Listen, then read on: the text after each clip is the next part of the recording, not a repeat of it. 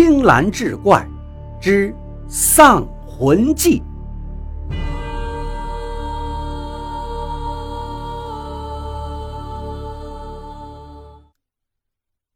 客厅前头有一个很大的庭院。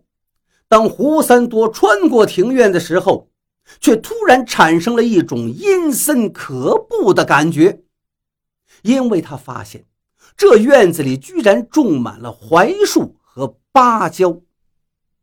谁不知道槐树和芭蕉是最适合孤魂野鬼栖息的地方？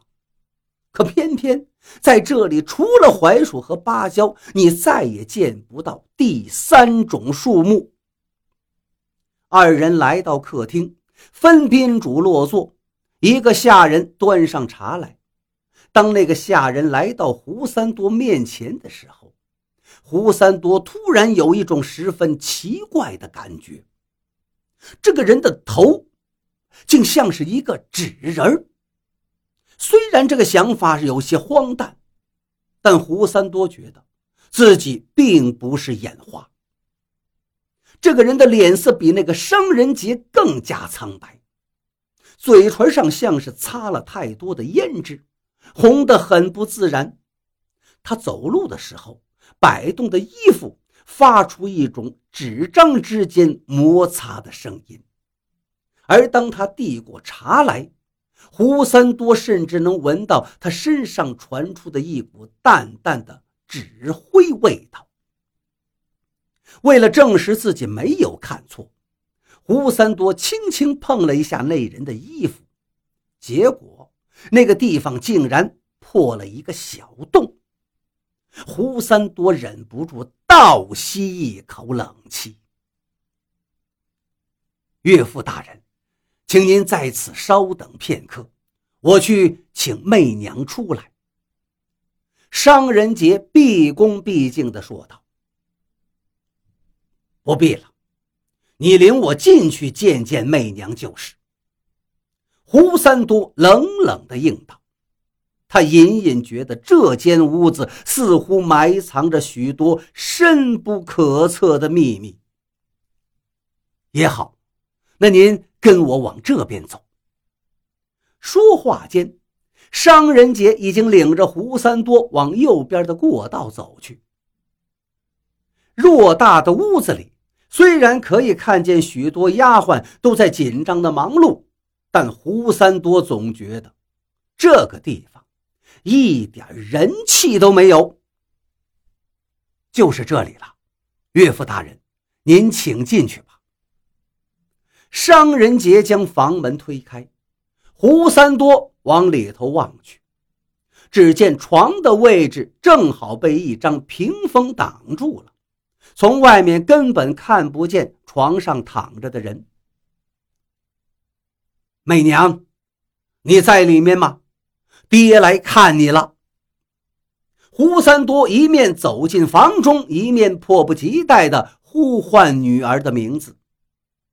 可是等待他的，并不是媚娘的回应，而是可怕的沉默。当他快步走向床前。才惊恐地发现，那张床上根本连一个人影都没有。他正要向门外的商人杰询问媚娘的下落，商人杰却猛地将门拉上，并从外面落上了锁。姓商的，你究竟要做什么？为何把我锁起来？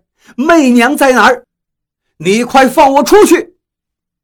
胡三多见势，急忙冲向门口，但却已晚了一步，门已经被锁上了。他一时还弄不清是怎么回事，唯有冲着门外大喊大叫。可是任凭他如何喊叫，回应他的都是死一般的沉寂。直到此时，胡三多才终于认识到。自己已经掉进一个可怕的陷阱之中。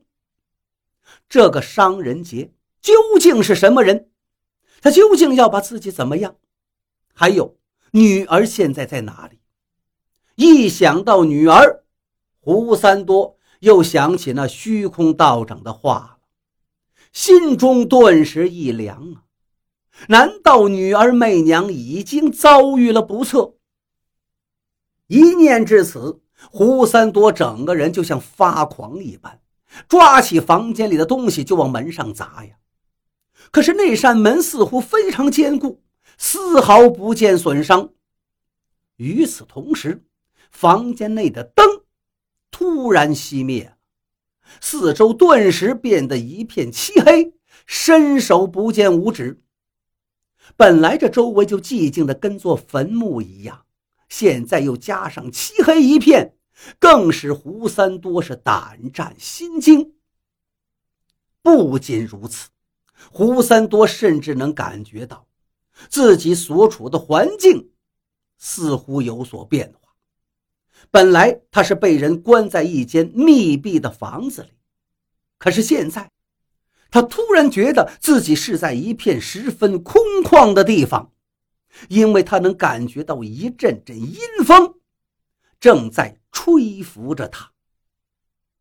胡三多在黑暗中到处摸索。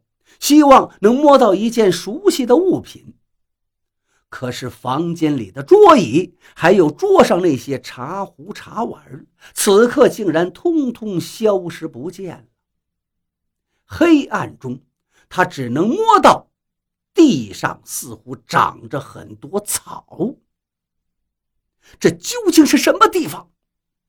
胡三多内心恐惧到了极点。